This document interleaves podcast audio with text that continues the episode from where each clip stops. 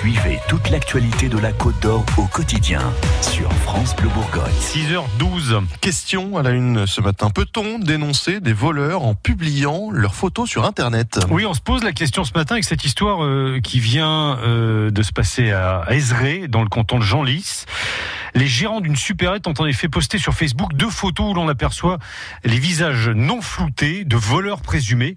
Faut dire que c'était pas le premier vol euh, auquel ils étaient confrontés, hein, les patrons euh, de cette supérette.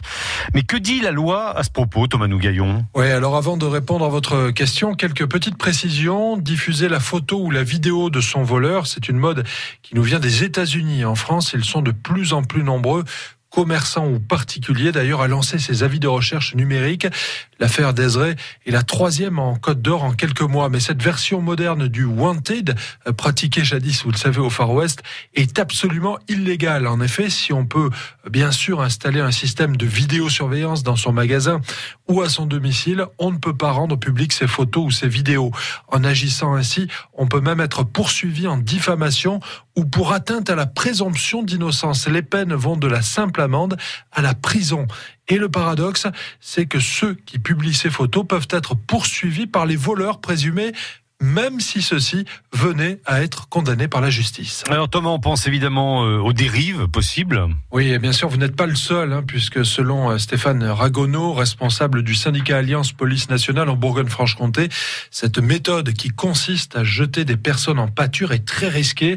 Cela peut conduire euh, les gens à vouloir se faire justice eux-mêmes, aller rechercher l'auteur d'une infraction et pourquoi pas, tant qu'on y est, le punir, ce qui n'est pas acceptable évidemment en démocratie. Et les enquêteurs de la police ou de la gendarmerie ont d'ailleurs souvent du mal sur le terrain à expliquer aux gens qu'il convient de les laisser travailler.